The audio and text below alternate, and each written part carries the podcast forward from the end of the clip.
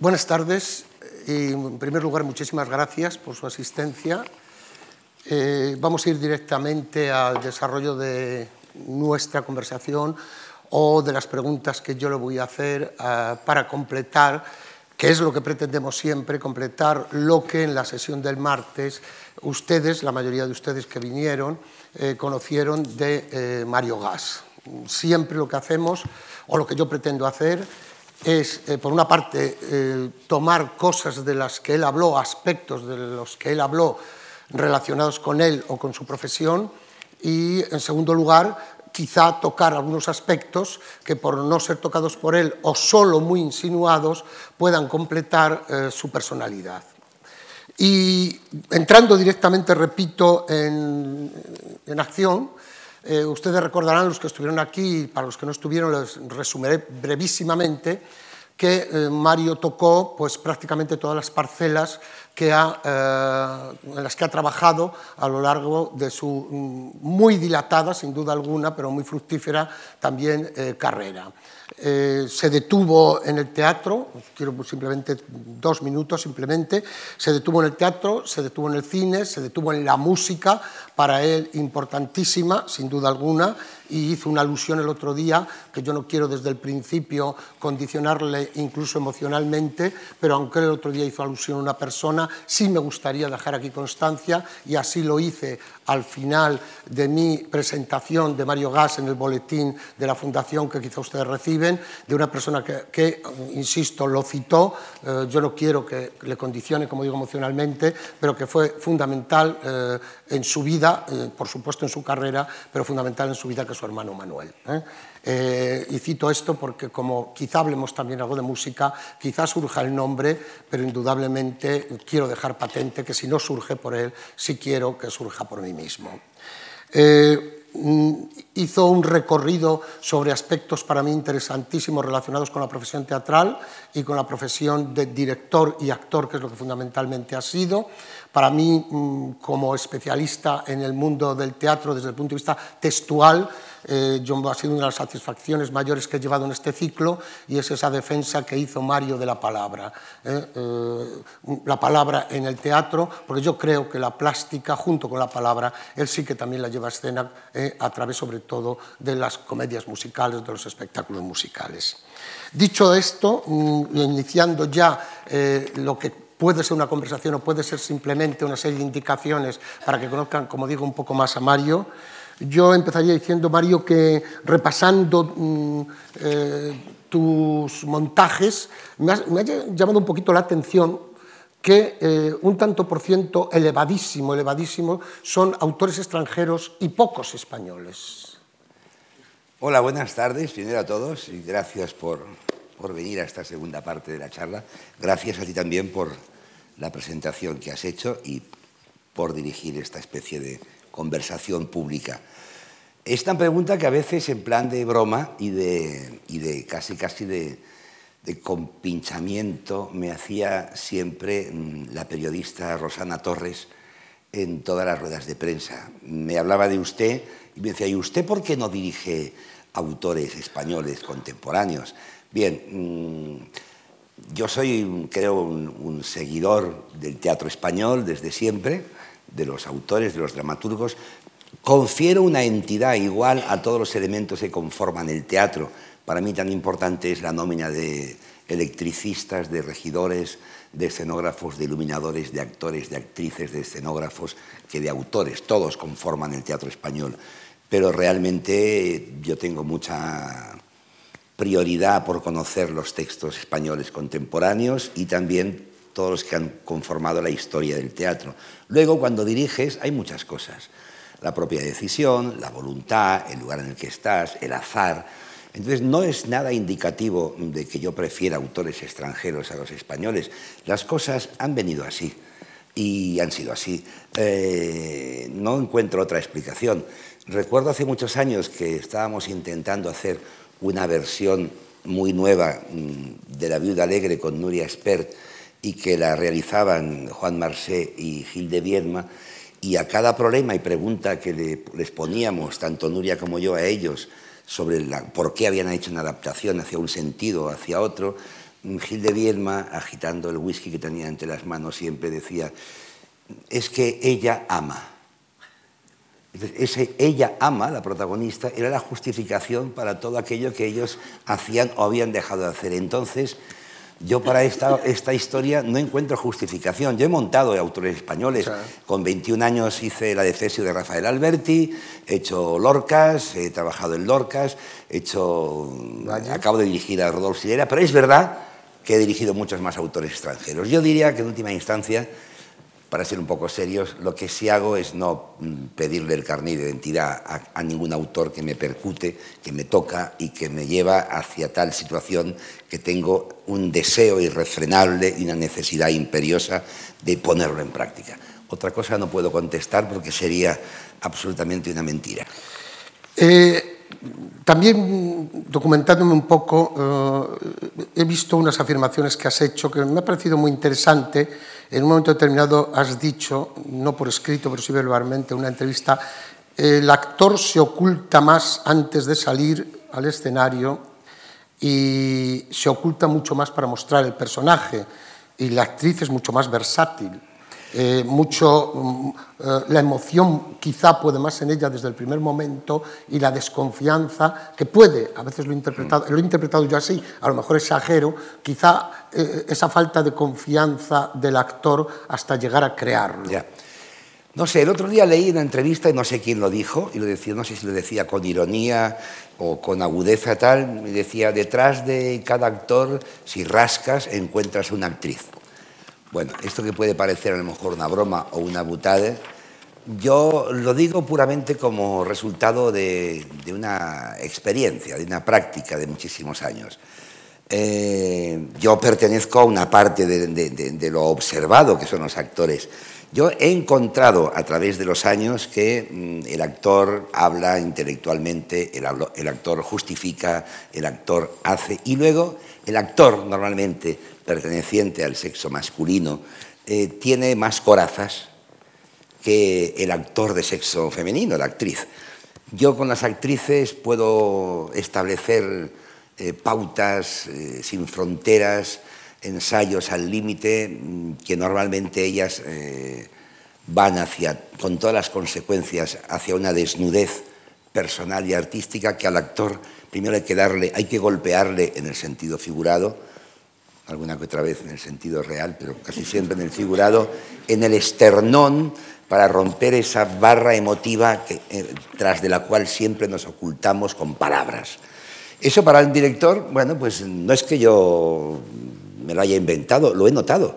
He notado esa satisfacción de empezar a ensayar algo con actrices y que las actrices te están, eh, te están mostrando tantas cosas que no sabes con qué quedarte y estás realmente pletórico. Y con los actores hay que ir más lentos, no sé qué, ellos saben, ellos dicen, tú no me pongas la mano aquí, no me digas esto, yo sé. Hasta que lentamente, lentamente el actor descubre, como no, su parte femenina y entonces ahí ya empieza a soltarse y entonces se puede encontrar, eh, uno puede encontrarse, yo de hecho me he encontrado como director con interpretaciones eh, maravillosas. Es muy curioso porque uno de los actores, no diré el nombre, con los que trabajo mejor y trabajo muy bien con casi todos, un hombre que hace teatro en catalán y en castellano, pero está más bien en Cataluña, es un hombre que aparentemente es muy frío siempre y es como, vamos, el paradigma aparentemente de la frialdad. Sin embargo, conmigo hemos hecho trabajos muy emotivos, muy cargados de emotividad, fantásticos. No sé qué resortes yo les sé tocar o él se pone con una confianza absoluta ante mí y hemos roto esa barrera inicialmente. Pero conceptualmente yo diría sí, la actriz se desnuda artística y emocionalmente delante de un trabajo mucho más rápidamente y va mucho más lejos que un actor de principio. Pues yo, me acuerdo, yo me acuerdo que incluso yo he escuchado en conversación a Marsilla decir que el teatro era una actividad fundamentalmente femenina. Bueno, no sé, eh, todos tenemos eh, parte de lo contrario. Entonces yo creo que es una actividad masculina, femenina, una actividad con sensibilidad, en la que hay que saber escuchar al otro, en la que, en la que hay que saber desprenderse de muchos castillos de naipes que uno posee y que le hacen no ser siempre el que es y no estar eh, entregado a algo que te puede llevar a una experiencia no conocida y superior. Esto hay que conocerlo. La, la, persona que se dedica al teatro y que está siempre pendiente de ser una roca impermeable, podrá a lo mejor tener más o menos éxito coyuntural y ser más o menos conocido y mediático, pero no estará profundizando en esta maravillosa profesión que es eh, bucear en, nosotros mismos para explicar otras vidas, otras historias y que conjuntamente se explican conceptos, problemas, historias que nos afectan a los seres humanos y en colectividad con la gente que lo está haciendo. Hay otra afirmación que el otro día un poco insinuaste, pero que yo también he leído. Eh, no leo todo el párrafo, eh, que es la presentación de la afirmación final, eh, que acabaste diciendo, el arte y la cultura son una cosa y la evasión y el ocio son otras.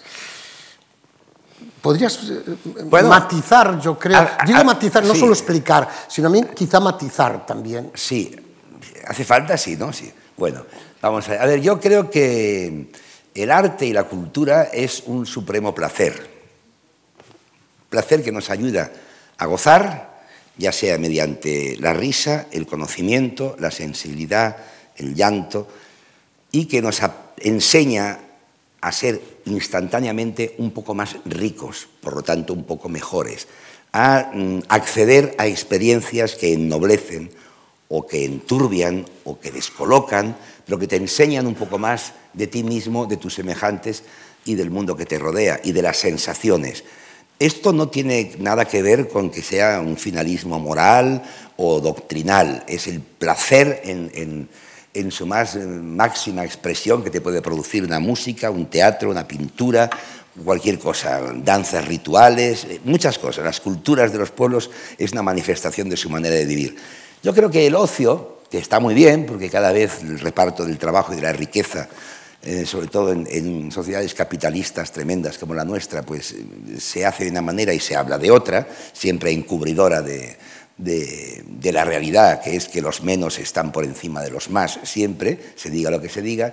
El ocio es la manera de mm, pasar el rato, mm, alienarse, como se decía antes, que ahora es una palabra que ha caído en desuso, porque cualquier cosa que suene a ideologización ahora parece que mm, está mal visto. ¿eh? Entonces, cualquiera que piensa que piense parece que es de una, izquierda trasnochada, pero el que lo dice que puede ser de derechas igual no es tan trasnochado. Pero yo creo que el ocio eh, y la creación del mercado del arte es de alguna manera como enriquecer mm, a personas que se enriquecen mediante la estimulación de los instintos de la gente y a veces no son personas ni gentes, sino son también la vaciedad que llena a las estructuras administrativas, ya sean municipales, autonómicas, estatales de este país o de otros de esa, de esa llamada Europa mm, civilizada o del Occidente civilizado. Para mí, la cultura es un acto muy vital y el ocio es un pasar el tiempo, lo cual no está mal, porque ya Schopenhauer decía que todo nace de,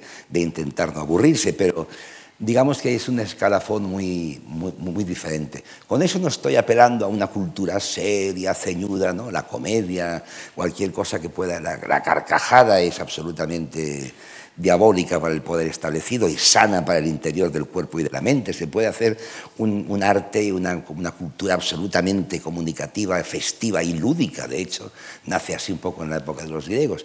Pero no hay que confundir con el bastardeo, la mercadería y decir, esto es ocio, usted es ocio, pase por taquilla que le daremos un poco de ocio para que se vaya contento a casa y no piense demasiado.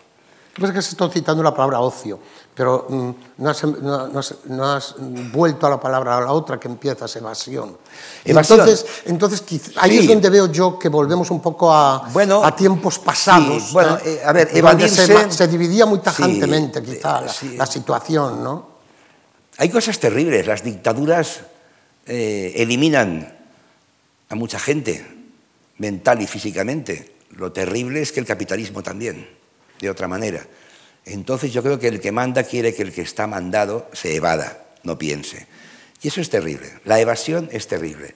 Yo cuando hablo de algunos buenos literatos, dramaturgos de cierta época en España, que vivíamos bajo la dictadura, intento no llamarles a los que me gustan autores de teatro de evasión, porque no lo son.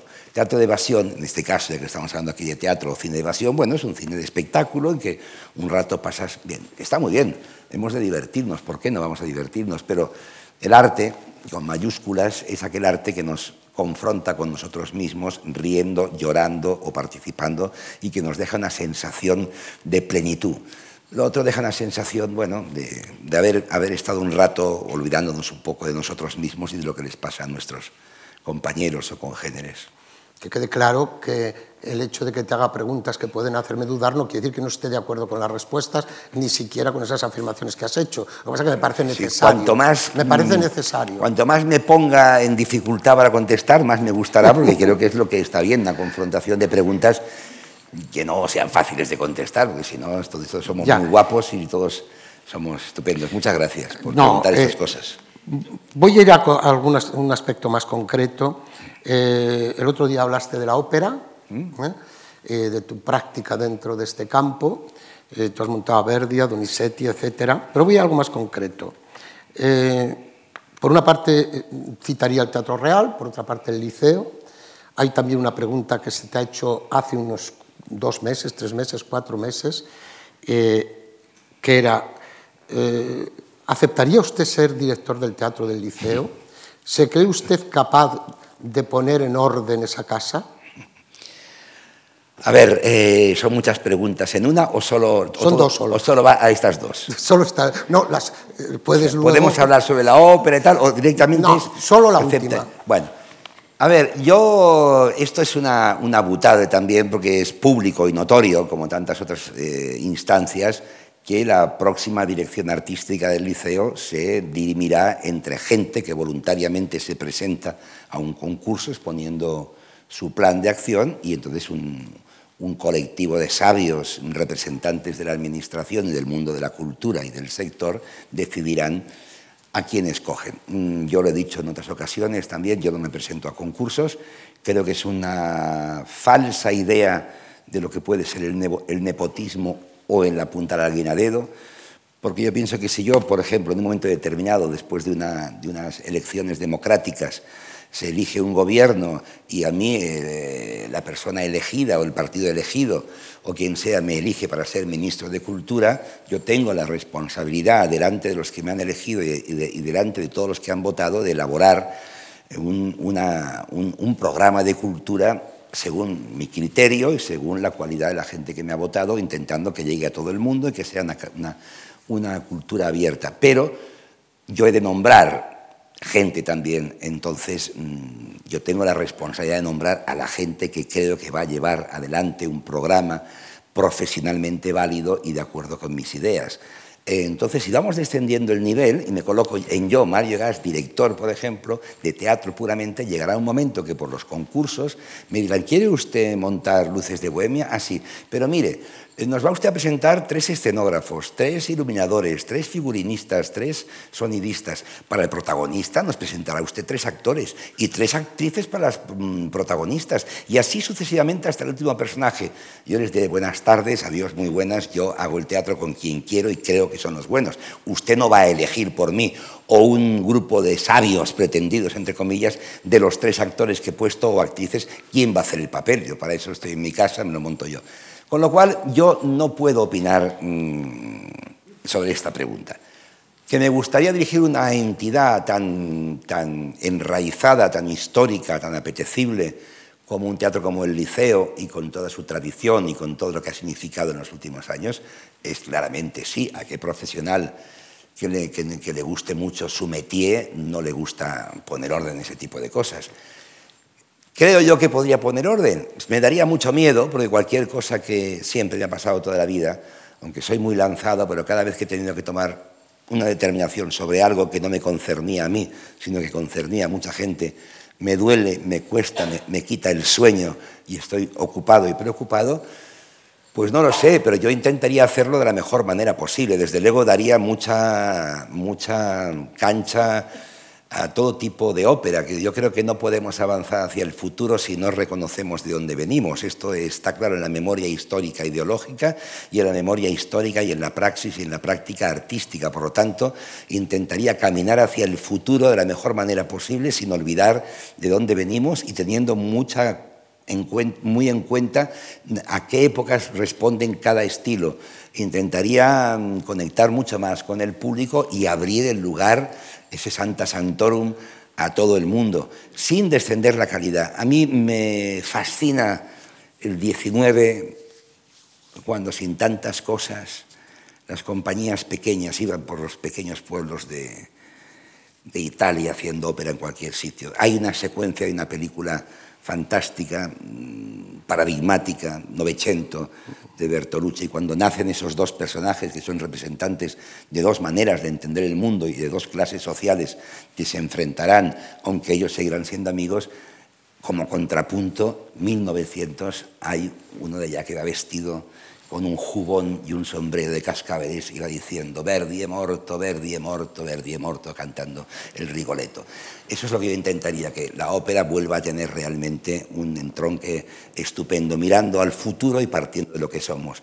Y le quitaría oropel, que no liturgia, y creería mucho en la gente de siempre y en la gente nueva. Pero es una pregunta enteléquica porque yo no voy a presentarme a ningún concurso. Eh, claro, es curioso, es curioso porque yo tenía mm, eh, en torno a eso, yo había preparado también una pregunta, es decir, eh, si preferías, como se pide ambientalmente muchas veces, voy a repetir lo que has dicho, como se dice ambientalmente muchas veces en el mundo del teatro o en el de cualquier manifestación artística, lo que se llama nombrar a dedo, ¿no?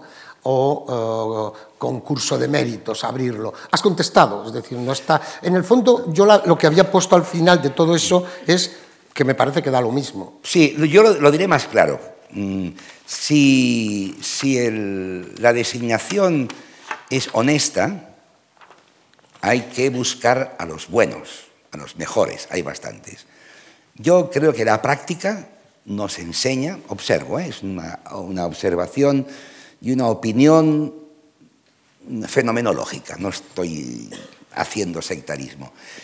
Yo creo que detrás de los concursos casi siempre se sabe quién lo va a ganar antes. Y ese, esa especie de núcleo de sabios y de representantes del sector saben perfectamente qué modelo quieren. Y lo que ocurre que ahí voy a decir una cosa nueva. Dentro del fair play y del saber siempre que se está haciendo, de la misma manera que cuando tú diriges estás en un lado y el actor en otro. Y cuando eres actor ocurre lo mismo con el director y estás enfrentándote para conseguir un resultado, a veces con amor y a veces con desamor, cada uno desde, desde su posición, yo creo que cuando uno se presenta a un concurso acepta las normas que el otro pone. Has caído en la trampa ya. Tienes que... Y de la otra manera tú puedes siempre estar atento a los inevitables escarceos y diferentes puntos de vista que puede haber con esa administración, con esa empresa privada, con ese consorcio. Y yo creo que ahí se mantienen más eh, abiertas y, si siempre se hace con el fair play debido, ¿eh? las posiciones de encuentro, enfrentamiento o visiones personales de, la gente que lo va a llevar. Lo otro es decir, oiga, usted firmó esto, no venga ahora que quiere hacer este año no sé qué, porque aquí pone que no. Eh, no me gusta. No mi piace niente. Siguiendo, porque hemos, eh, estábamos hablando de ópera, el otro día para mí hubo también eh, unas afirmaciones muy interesantes que hiciste en torno a, creo que fue una pregunta que te hicieron y que respondiste, ¿no? Entonces, interpretar, cantar, actuar, cantar. Me pareció muy interesante, ¿no? Eh, tanto la pregunta como evidentemente lo que contestaste. Y yo te pregunto, mm, ¿no es precisamente quizá en la zarzuela donde se puede quizá dar el mejor ejemplo de ello? es decir, de actuar y cantar, eh, no ofrece quizá eh, más facilidades que evidentemente la ópera, después de todo lo que tú dijiste, no tanto lo que es, sino lo que tradicionalmente ha sido? Bueno, la zarzuela es una manera de llamar a un género que en cada país se llama de una manera diferente. El ah. songspiel, la balladópera. Eh, es, una, es, una buena, es un buen intento, que mejor que una expresión dramática en el sentido de escénica con gente que sepa hablar y cantar y hasta bailar, si puede ser, como los americanos e ingleses que estudian en la escuela el sentido de la musicalidad. Y entonces se comprueba que para según qué cosas más importante que la extensión de la voz o de la tesitura es la musicalidad con la que se canta, la afinación, el tempo, el feeling, el swing. Pero esa es una pregunta difícil. Digamos que en la teoría la ópera o la zarzuela es un arte total. Luego en la práctica son son expresiones artísticas que han ido quedando atrás a veces por la excesiva sujeción a tiempos determinados y que no han sabido salirse de ahí y no renovar los estilos, los tratamientos, los argumentos, los textos y también la manera de acceder a la, interpretación, acabar con muchos tabús de la música cantada y realmente querer interpretar de verdad y no guardarse eh, las espadas para cantar, aunque ahí siempre está flotando la gran pregunta. Sí, sí, vale, muy bien, muy bien, muy bien, pero ¿usted qué prefiere en una ópera o en una zarzuela? ¿Uno que lo haga bien y que actúe bien? ¿O que cuando cante realmente la voz sea poderosa, maravillosa, afinada, educada, musical y que le haga vibrar absolutamente con la sustancia de ese género que es la música vocal? Ahí es una pregunta, es un interrogante difícil de contestar. Difícil de contestar y le digo, yo vengo de una familia de gente de música y de teatro, yo he sido, intentado romper códigos en la, ópera y, poco a poco he ido entendiendo que cada época tiene su código y que renovar está muy bien, profundizar está muy bien, pero la coherencia entre lenguaje e intencionalidad la dan los tiempos también, y cada tiempo tiene una convención que admite y una ruptura de convención que también admite, y es la manera de comunicarse. A mí hoy en día me sería muy difícil poder eh, escuchar eh, Espíritu Gentil entre 10 eh, grúas y 20 excavadoras y el tenor a 15 metros de altura y a 30 metros de profundidad y de espaldas al público. Porque en ese momento, aunque esa escenografía quisiera explicar de algún modo el, profundo desmembramiento del alma poética occidental en el siglo XV, yo lo que quiero es oír realmente que me canten muy bien Espíritu Gentil. Me la hago a mí mismo esa pregunta, ¿eh? entonces he dejado de hacer muchas cosas porque a medida que pasa el tiempo me doy cuenta que me voy poniendo discos y discos de bel canto y que sin embargo cuando a veces me quieren contratar les digo yo no quiero hacer ópera histórica, ya he hecho bastante, quiero hacer ópera contemporánea, que pueda mirarla por primera vez, que no me sienta como director, como un saltimbanqui, que de intentar hacer algo nuevo para que de algún modo la excitación de la élite del público crea que estamos haciendo algo nuevo. Yo creo, para que no nos llevemos a engaño, que en arte todo es posible, todo es posible y todo debe estar permitido con talento. Parece que tienes más claro lo que debe ser la ópera del siglo XXI que el teatro del siglo XXI, o, es porque ahora mismo estás más interesado o lo has estado. No, no eh, a ver, el teatro del siglo XXI es como la ópera del siglo XXI, tiene que saber avanzar y crear una conexión con su época y se hace. Mm, la relación intrínseca siempre es la misma unos oficiantes que explican mediante un lenguaje que puede variar mucho algo a, los que reciben y que intentan entrar en una comunión laica. Mm, yo creo que el gran teatro tiene que estar formado por grandes puntales que son el texto, la fisicidad y, la imagen, y ahí está. Una cosa no quiere, no quiere decir que se excluya la otra.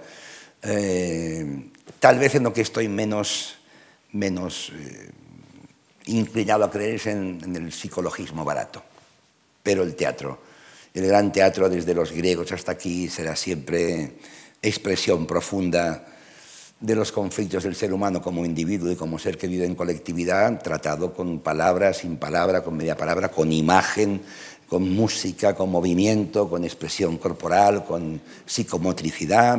Eso, ahí está el, gran teatro del, siglo XXI y con la recuperación de la ideología, por supuesto, no del partidismo, de la ideología. el ser humano es un, es un ser con ideología, no que pertenezca a un partido u otro, pero un ser es una criatura que piensa y que elabora y que entra en contradicción y que entra en conflictos y de hecho, el gran teatro y la gran música y todo viene de dos puntos. El conflicto ontológico del ser humano consigo mismo, Valle Inclán lo dije el otro día, ya lo decía, toda nuestra estética ética, se puede leer, nace del hecho de saber que un día hemos de morir, por lo tanto es el conflicto ontológico del ser humano consigo mismo, y después está el hombre organizado en sociedad, con lo que eso significa de estratificación social, de engaño, de las élites, del poder que exprime a los seres humanos, etc. Estamos por ahí. Cada época se inventa sus relaciones y el teatro tiene que responder a ellas. Y a veces eso nos lleva a decir, pues qué tontos somos, qué poco hemos evolucionado, si realmente Esquilo y Shakespeare siguen siendo absolutamente iguales y cada época es capaz de extraer de ahí lecciones y lecturas que son, digamos, absolutamente contemporáneas. Eh, hay una frase también tú que en la línea de lo que hablabas antes, la administración tiene la obligación de crear la estructura para que haya un teatro de titularidad pública, libre e independiente, no un teatro teledirigido, yo pongo entre paréntesis controlado. ¿Tú has estado en teatros públicos? Yo sé que bajo, eh, digamos, la persona más directamente relacionada eh, una persona que está aquí, a la que yo admiro profundamente, que es incapaz, incapaz absolutamente de controlar a nadie, ¿eh? porque cree en la libertad, como, como creían, si creen, si cree todavía su madre, ¿no? Pero tú te has sentido incómodo, al menos, si no por esas personas inmediatamente, por esos estratos que están por encima y que de alguna manera, ¿eh? si no presionan con la palabra, si lo están haciendo por otros medios? Yo he trabajado como actor y como director en muchísimas instancias públicas. He gritado, me he peleado. Les he dicho a algunos, mira, como no cambiéis o no cambien de directores aquí, no volváis a contratarme porque estoy harto. Eh, he dejado de gritar cuando me he dado cuenta que gritar era ya como un tic, que decían, sí, Mario Gas grita, grita. Este, este". Pero la primera vez que yo he llevado un teatro público, porque antes llevé festivales de otoño llamados de Tardó y de las artes en la época de los Juegos Olímpicos en Barcelona, y esto lo uno a mis ocho años y medio de responsabilidad al frente del español, yo tengo que decir que nunca es fácil, la vida no es fácil, siempre hay problemas, siempre hay conflictos, para eso está la dialéctica y el, el análisis de la situación para solventarlo de una manera o de otra. Puedo repetir aquí, porque lo he dicho muchísimas veces, independientemente de lo que ahora seamos todos los que hemos pasado por esa relación, yo he estado ocho años y medio en el español y me he sentido con una libertad, si no absoluta, casi absoluta. Claro que eso es en gran parte debido a Alicia Moreno, que está ahí, por supuesto, a la que yo también quiero y admiro, como a toda su familia y a su madre especialmente. Y con eso no quiero decir que haya, sido toda una balsa de aceite, hemos tenido problemas de vez en cuando. Pero yo no me he sentido... Presionado más que por, por mi propia responsabilidad. Yo creo que uno cuando intenta forzar al máximo las cosas tiene que estar llevado por la responsabilidad consigo mismo y con el mundo que le rodea. Entonces, uno no, hablo de la censura, sino hablo de hacer actos responsables.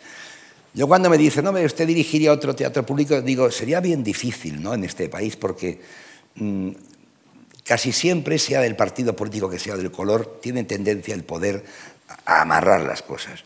Yo he tenido la suerte de estar en una, en una estructura en la que yo me he sentido libre, por un lado, que he tenido la oportunidad de discutir aquellas cosas en las que no estábamos de acuerdo, pocas, y luego he tenido la inmensa satisfacción de poder abrir tres salas nuevas y de crear ahí una especie de, de ímpetu emocional y racionalmente creativo fantástico.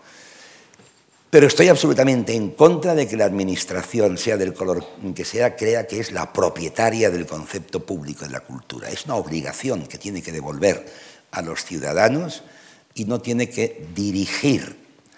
Yo estoy muy acostumbrado a, estar a veces en despachos, en sitios, y notar cómo baja la voz del interlocutor porque alguien desde algún despacho político le está diciendo lo que tiene o lo que no tiene que hacer. Y eso es lo que yo no voy a admitir nunca.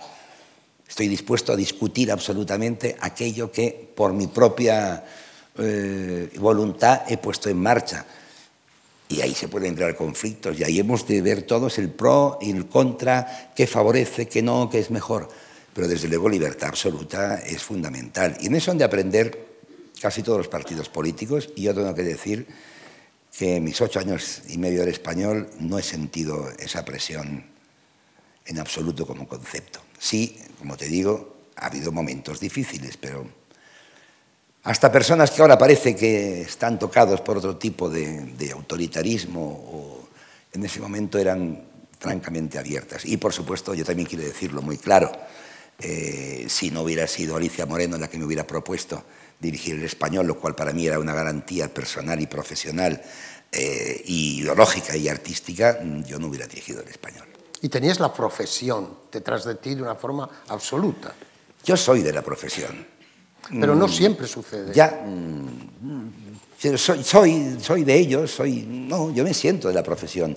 A veces estaré de acuerdo con ellos o ellos conmigo, con un sector, pero yo sí me siento integrado dentro de lo que se llama la profesión. Eh, claro, la profesión no es unívoca ni unitaria, pero me siento de esto. Me siento yo, amo y respiro esto y decidí un día dedicarme a esto porque es lo que creo que es útil para mí y es de la manera en que yo puedo ser más útil a la sociedad y a la época en que me ha tocado vivir. Entonces yo estoy ahí, quiero decir, no tengo ningún ningún pensamiento de que no estoy donde me toca. Estoy ahí donde sea, cuando hago de actor, cuando hago de director, cuando estoy en un teatro público, cuando dijo festivales, cuando estoy en el paro, cuando hago doblaje. Soy de eso, soy de eso. No. Y ello no me impide estar de algún modo en contacto con, con la vida exterior, tener mis ideas y posicionarme claramente ante las cosas. Pero sí tengo que decir que yo, para bien o para mal, soy alguien de esto, sí, claro. claro. Aparte de la situación en que estamos, que no lo favorece, pero también por otras circunstancias, llamémoslo incluso de tipo histórico-social y histórico-económico, etcétera, ¿tú tienes esperanza en la ley del mecenazgo? No. no, no, lo diré más claro, no.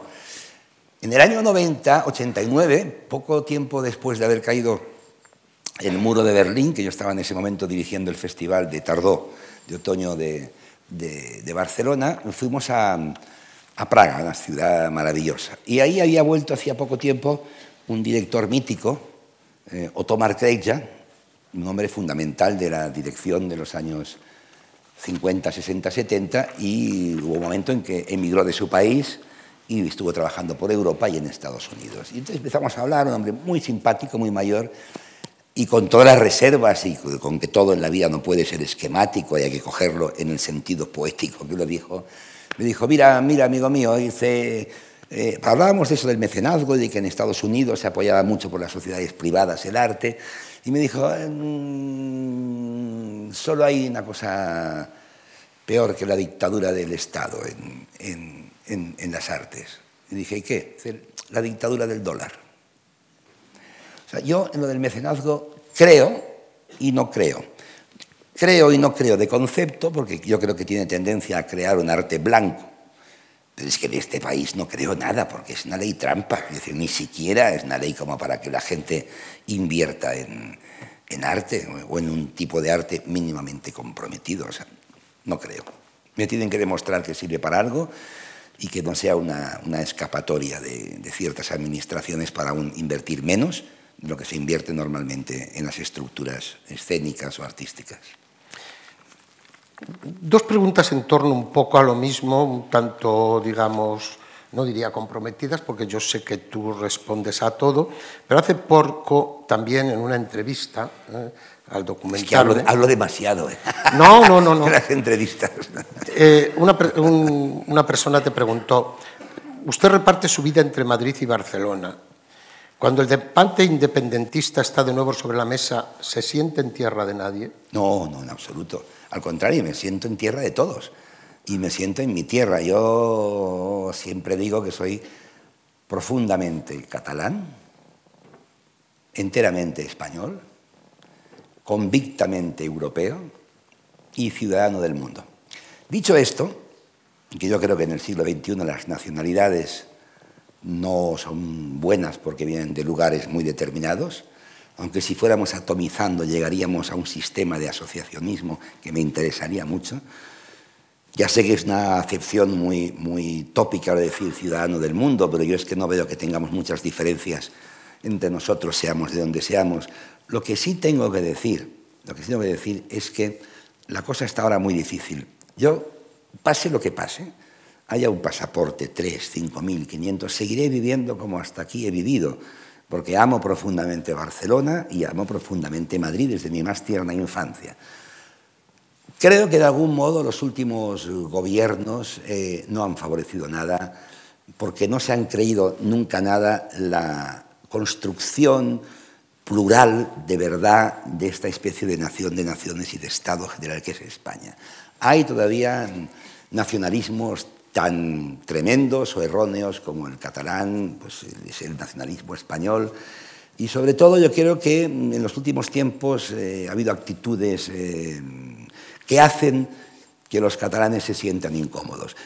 Y tengo que decir, lo digo con toda tranquilidad, que por primera vez yo en, Cataluña he visto que eso se plasmaba no en la decisión hiperestructural de los partidos, sino en la gente que antes pensaba de otro modo. Hay, hay, hay,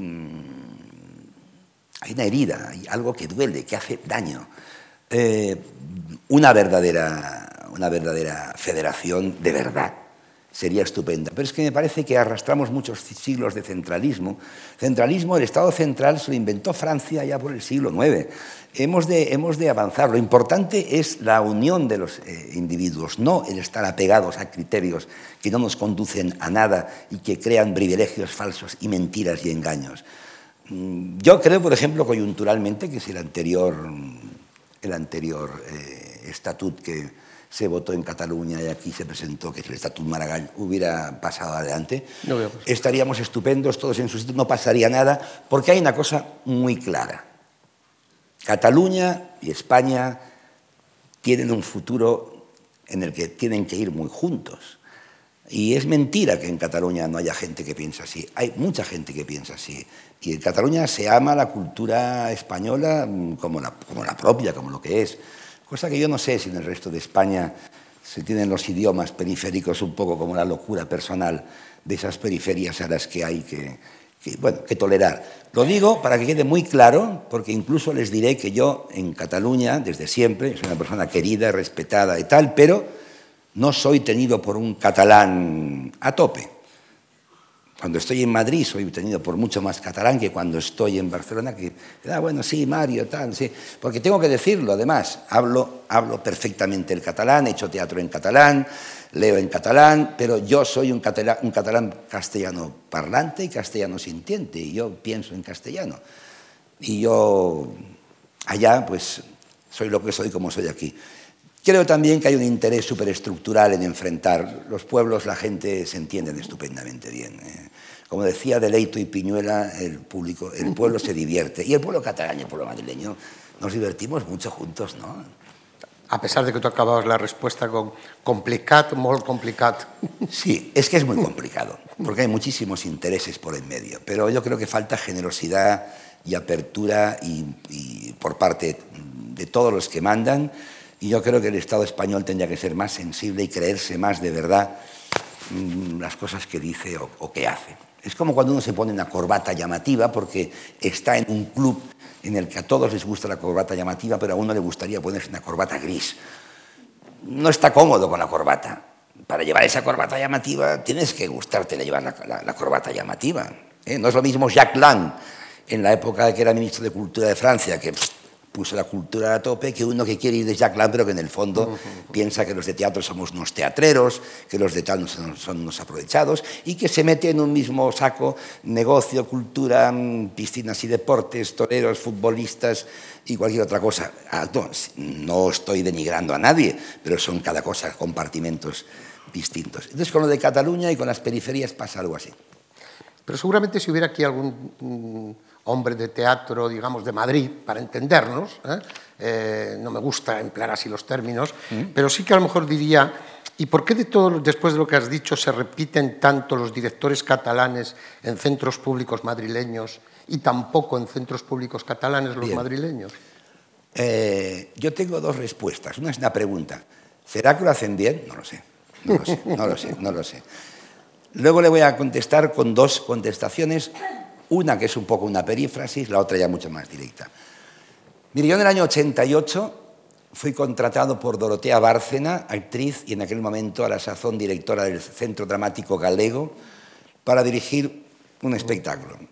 Fue una obra irlandesa de John Millington Synge, eh, The Playboy of the Western World, que la tradujimos como o, o mozo que llegó de longe a cantiga do Cristóbal Albeiros, y, sí, y la pasamos la acción a Galicia, porque ese mundo celta es muy, es muy, muy, muy igual, y tengo que decir, sin ningún tipo de pudor, pero con total humildad, que fue un éxito mmm, sin precedentes. En ese momento el, el ministro de Cultura de la, de la Junta me dijo, ¿quieres dirigir el Centro Dramático Gallego? Digo, no. No. Yo voy a venir aquí siempre que me queráis llamar, encantado, he hecho amistades con la gente, tenéis actores fantásticos, pero yo dirigir esto no, primero, no conozco la literatura gallega, no aquí la gente mm, se pelea mucho por poder sobrevivir haciendo teatro y hay gente que lleva años y años. Yo vengo de fuera, sin hablar gallego, sin conocer la literatura gallega a fondo, sin conocer el teatro gallego a fondo, y encima vengo aquí a dirigirles a estos. Digo, no. Yo eh, creo que esto contesta en parte. Sí, sí. Y ya para acabar de decirlo y ponerme enemistado con quien sea, tengo que decir que hay una cosa muy buena en mis, en mis colegas catalanes y es que, bueno, amamos muchísimo la cultura nuestra, que también es, que también es la española, y en teatro, voy a hablar de teatro, conocemos a Lope, a Cervantes, a Valle Inclán, a todos. Mis colegas, estos a los que usted hacía referencia, hablan un poco el catalán, conocen a Guimerá, a Rusiñol, a Robreño, a Pitarra, eh, son, bueno, a lo mejor si dijeran que sí, que yo creo que sí, oiga, váyase usted medio año allá, aprenda un poco catalán y me estudie esto, y por qué no, hay gente que son muy, muy, muy, muy, muy, muy, están perfectamente capacitados para hacerlos. En cualquier caso, yo sé que formo parte de muchísima gente que queremos siempre tratar con naturalidad ambas cosas. Yo hacía, y es verdad que hay gente recalcitrante como aquí. Yo hace muchísimos años le decía a un funcionario, digo, vamos a ver, hemos de hacer teatro en castellano, porque el teatro castellano que haremos los de Barcelona tiene otra mirada que el teatro castellano histórico que van a hacer los que son de Madrid o de Albacete. No es lo mismo la mirada que proyectan sobre Barcelona, sobre cualquier cosa, cualquier literato en castellano que la que proyectan Vázquez Montalbán, Juan Marsé, Eduardo Mendoza, que son literatos catalanes que escriben en lengua castellana. Yo creo que ahí hay que hacer un camino entre todos y también a veces es verdad que a veces en Cataluña se prefiere un extranjero con un español, eso en realidad yo estoy en contra de todo eso cuando ha sucedido, por supuesto. De todas formas, debo decirte que vuelvo a insistirte en que mi obligación es hacerte estas preguntas. Claro, claro, pues sí, estoy ¿eh? encantado. Pero que, que, Estoy también, encantado. que también aquí Pou dijo lo mismo que tú, ¿eh? y yo en, en otro ciclo ha estado Flotats, y por lo que lo conozco seguro que también diría lo mismo. Yo además soy, tengo raíces profundísimamente catalanas por todos lados y levantinas y castellanas. O sea que yo no tengo ningún conflicto con eso. Adoro, adoro el castellano y adoro el catalán y adoro la literatura catalana también y adoro la literatura castellana. Y me encantaría hablar 20 idiomas para poder leer libros en idiomas originales, pero no, no, no. Esta, es una, esta, sí que es una pregunta personal con la cual finalizo. Ya, ya acabamos, Acabas de hablar de, eh, has estado hablando de Lope, de Cervantes. ¿Por qué no montas un clásico español? Bueno, primero tienen que ofrecérmelo. Yo recuerdo que durante un tiempo eh, mi buen amigo Rafael Pérez Sierra intentó que yo dirigiera una cosa en, el clásico, pero en esa primera etapa del Partido Popular yo estaba absolutamente vetado en el ministerio. Es más, iba, iba gente a proponerles un espectáculo para una subvención privada, ¿eh? Y decían, sí, lo va a dirigir Mario Gas, y decían, ah, bien, bien, pero oye, ¿no os interesaría que hacer algo que dirigiera este otro director? Que ahí jugaríamos muy a fondo.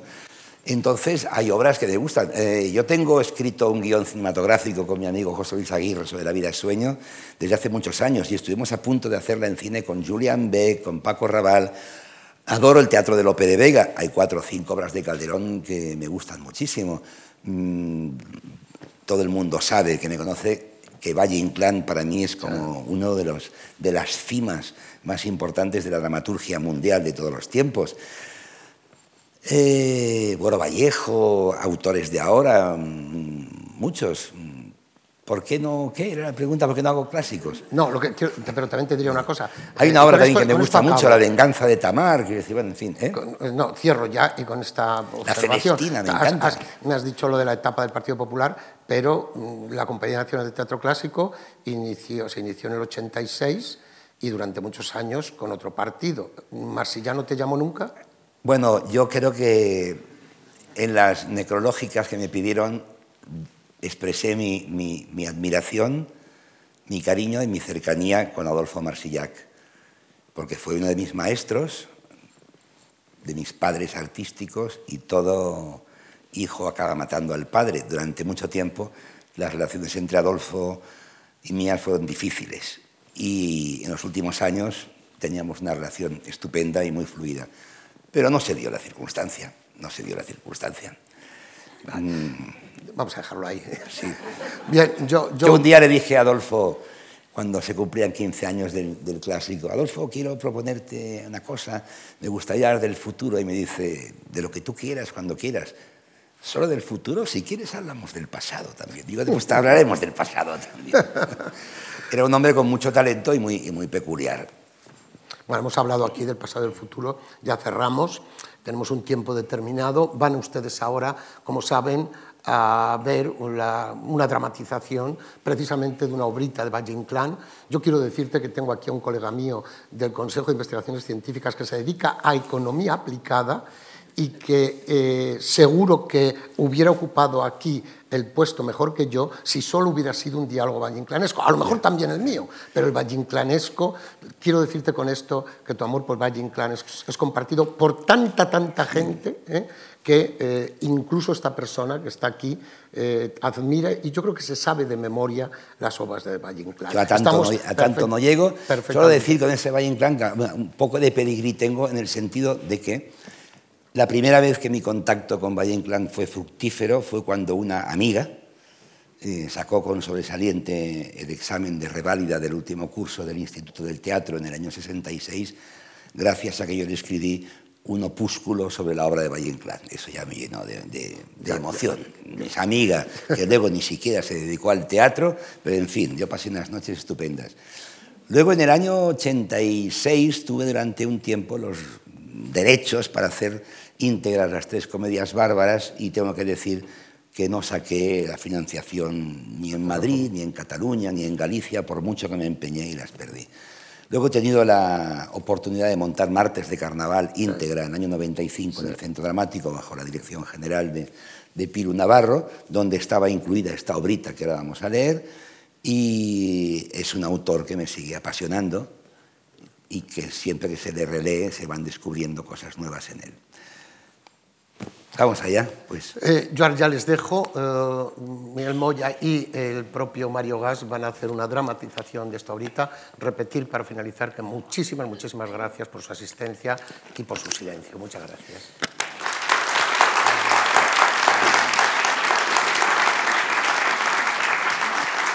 Quisiera agradecerle todas las preguntas y todo lo que hemos desarrollado aquí y quisiera decirles a ustedes que he contestado con absoluta sinceridad.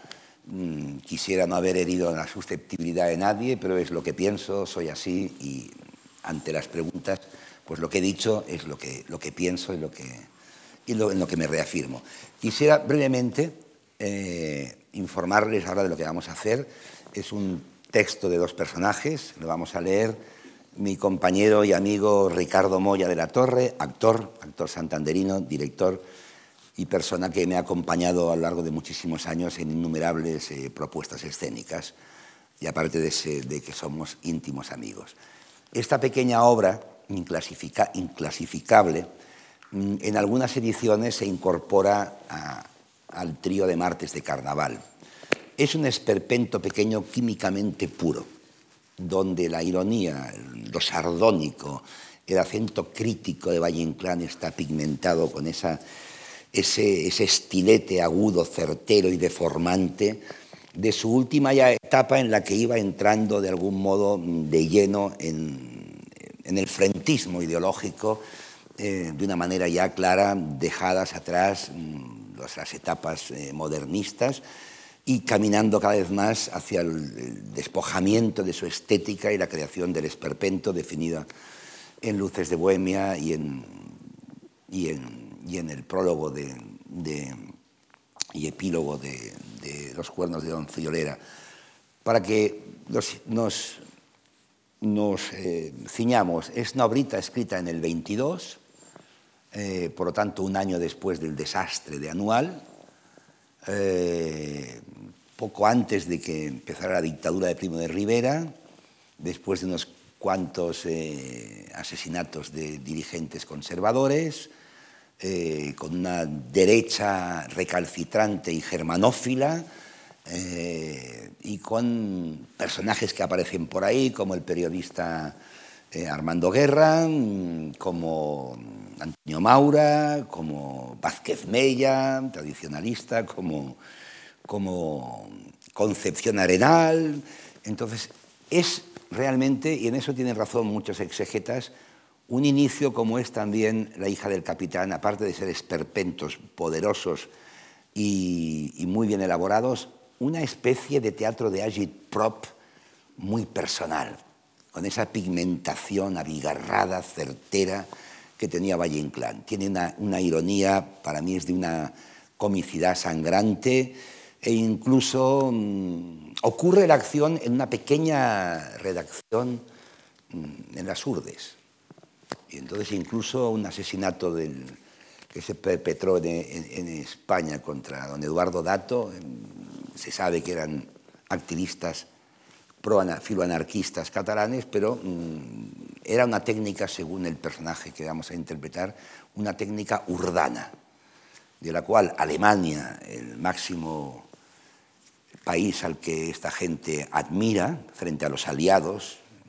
turbios, ingleses, franceses, ha copiado las técnicas para exterminar a un político, ideólogo, eh, liberal, pero judío, que no sionista y remiso con el socialismo, pero pactando con, con Rusia en la época soviética.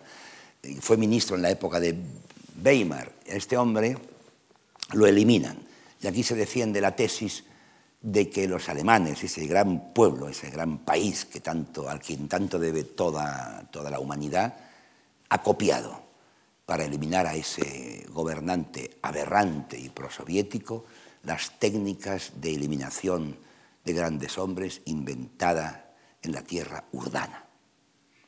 Fantástico. Se llama la obrita ¿Para cuándo son las reclamaciones diplomáticas? Dura solo diez minutos y la haremos a dos voces. Con Ricardo Moya, que, al que les presento, aquí pido un aplauso para él. Y vamos a cambiar esto un poquito.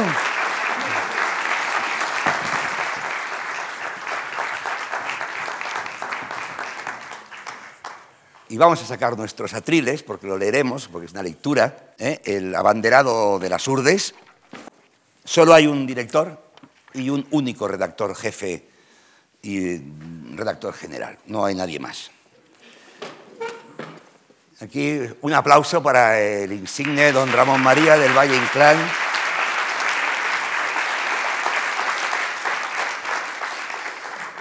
Bien. ¿Está usted preparado, don Ricardo? Estoy preparado. a partir de ahora le llamaré don Serenín, porque él interpreta a don Serenín, eh, redactor jefe del abanderado de las Urdes, y yo soy don Herculano Cacodoro, personaje sacado de una novela de Luis Araquistain, que Valle Inclán se lo apropia y se lo hace suyo. Este texto publicó Valle Inclán en 1922 en la revista España, y dice la nota de esta edición que es un ejemplo poco conocido, como dije antes, del esperpento más puro. Vamos allá. Descripción del ambiente. El despacho de don Herculano Cacodoro en la redacción del abanderado de las Urdes. Paredes patrióticas listadas de azafrán y pimentón. Estantería con ramplonas encuadernaciones catalanas. Retratos de celebridades, políticos, cupletistas y toreros. Los pocos que saben firmar han dejado su autógrafo. El de don Antonio Maura tiene una cruz. Entre dos palmeras enanas se aburre el negro catedrático que lee el periódico en todos los bazares. Sobre un casco prusiano con golpes de latón destellan dos sables vírgenes. Don Herculano toca el timbre. Tres llamadas y un repique.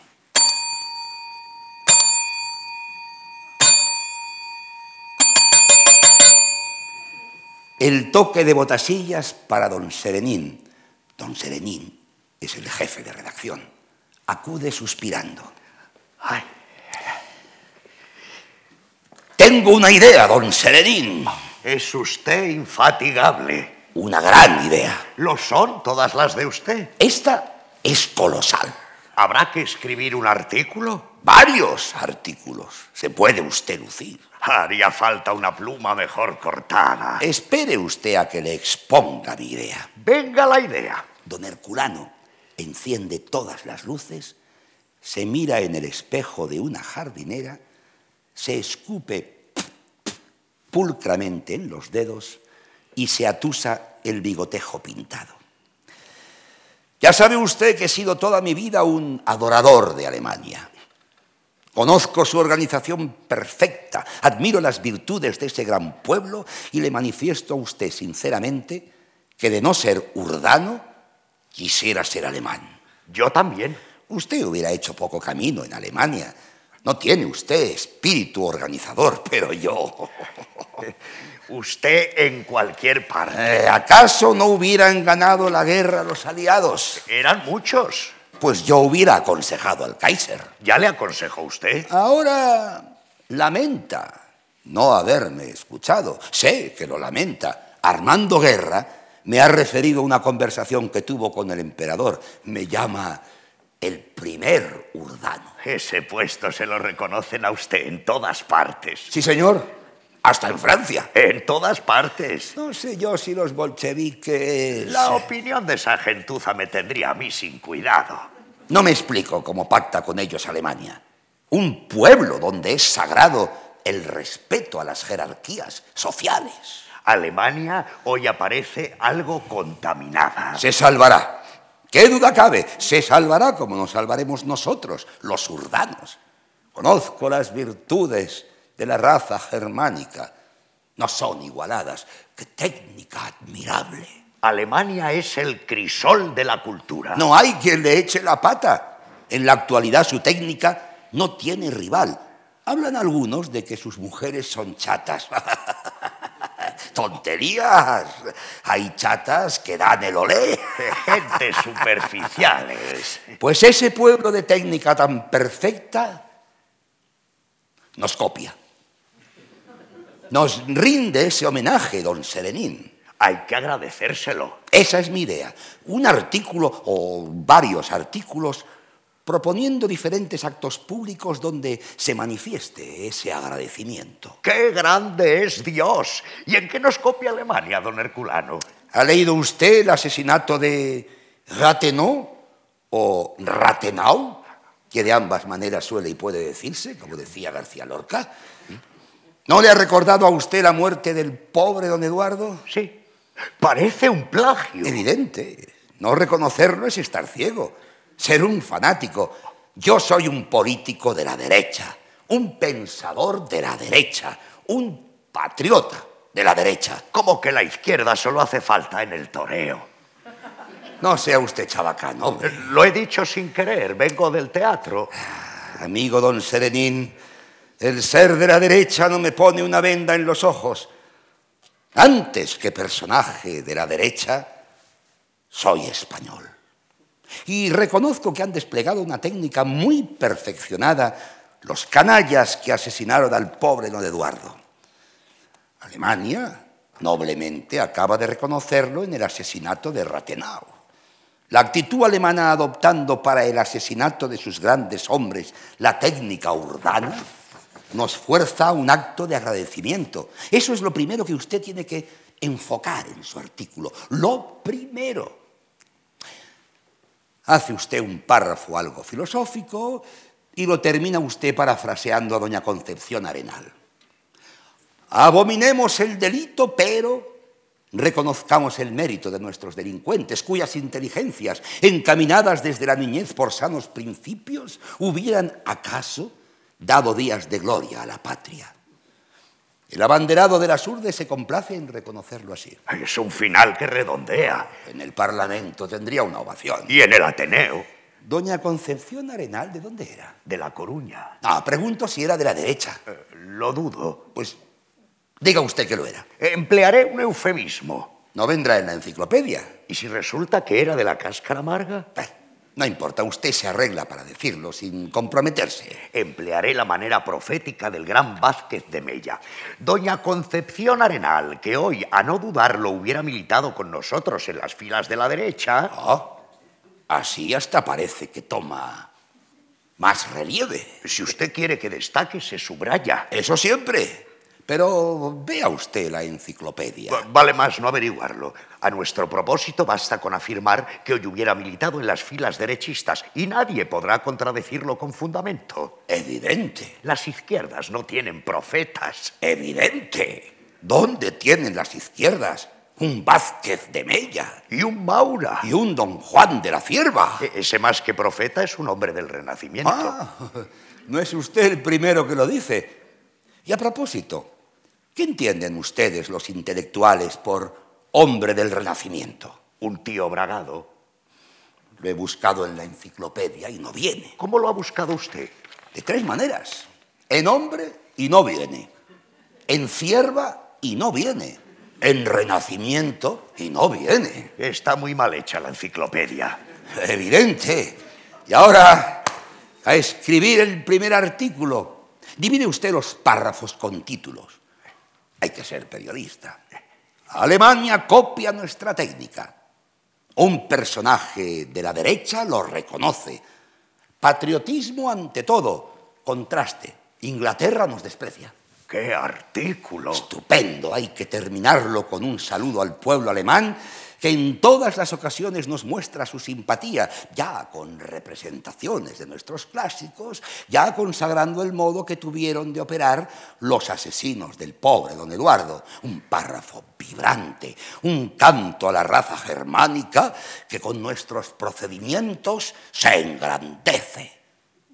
Mientras aquí la invención, el ingenio, la técnica se aplican mal y se priva de la vida a uno de los políticos más austeros, el pueblo crisol de la cultura nos copia para exterminar a un político traidor al ideal germánico y simpatizante con las ideas bolcheviques. Insinuaré que estaba vendido al extranjero. Evidente. Puede usted añadir que los ingleses nos desprecian. Inglaterra se resiste a operar con la técnica urdana Reciente está el asesinato de un general donde los criminales engreídos, como todos sus compatriotas, han manifestado un profundo desdén por las aportaciones urdanas para el exterminio de los grandes hombres. Y termina usted el primer artículo con una pregunta intencionada, que también puede ser el título. ¿Para cuándo son las reclamaciones diplomáticas? Ring, ring, ring. Suena el teléfono. Don Serenín sonríe levemente y se retira. Don Herculano requiere el auricular y con él puesto en la oreja espera que desaparezca el jefe de redacción. Al cerrar la puerta, interroga. ¿Estás sola? Te veré esta noche. Ay, ¿por qué me martirizas, cielito lindo?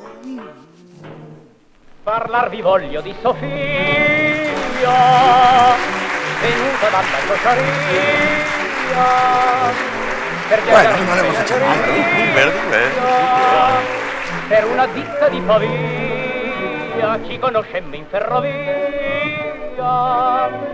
tra Pordenone da buio e sotto ad una galleria fui preso dalla bramosia di fare una corbelleria con Sofia.